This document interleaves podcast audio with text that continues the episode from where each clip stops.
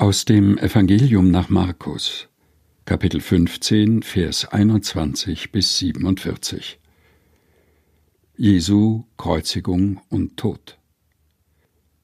Sie führten ihn hinaus, dass sie ihn kreuzigten, und zwangen einen, der vorüberging, Simon von Kyrene, der vom Feld kam, den Vater des Alexander und des Rufus, dass er ihm das Kreuz trage.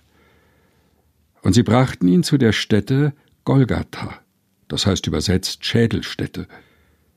Und sie gaben ihm Myrrhe im Wein zu trinken, aber er nahm's nicht. Und sie kreuzigten ihn. Und sie teilten seine Kleider und warfen das Los darum, wer was bekommen sollte. Und es war die dritte Stunde, als sie ihn kreuzigten. Und es stand geschrieben, welche Schuld man ihm gab, nämlich der König der Juden. Und sie kreuzigten mit ihm zwei Räuber, einen zur Rechten und einen zu seiner Linken. Und die vorübergingen, lästerten ihn und schüttelten ihre Köpfe und sprachen, Ha, der du den Tempel abbrichst und baust ihn auf in drei Tagen, hilf dir nun selber und steig herab vom Kreuz. Desgleichen verspotteten ihn auch die hohen Priester untereinander samt den Schriftgelehrten und sprachen, er hat anderen geholfen und kann sich selber nicht helfen. Der Christus, der König von Israel. Er steige nun vom Kreuz, damit wir sehen und glauben.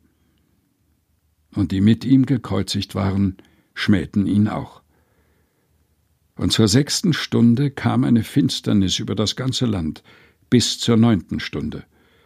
Und zu der neunten Stunde rief Jesus laut Eli, Eli, lama asabtani, das heißt übersetzt Mein Gott, mein Gott, warum hast du mich verlassen?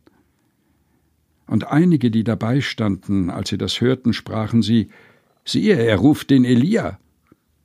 Da lief einer und füllte einen Schwamm mit Essig, steckte ihn auf ein Rohr, gab ihm zu trinken und sprach Halt, lasst uns sehen, ob Elia komme und ihn herabnehme.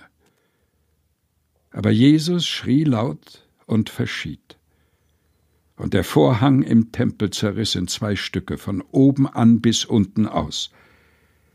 Der Hauptmann aber, der dabei stand, ihm gegenüber, und sah, dass er so verschied, sprach Wahrlich, dieser Mensch ist Gottes Sohn gewesen.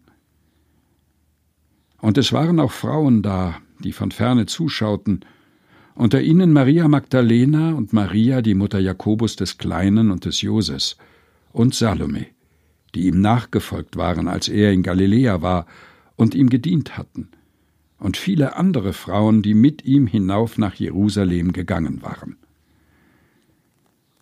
Und als es schon Abend wurde, und weil Rüsttag war, das ist der Tag vor dem Sabbat, kam Josef von Arimathäa, ein angesehener Ratsherr, der auch auf das Reich Gottes wartete.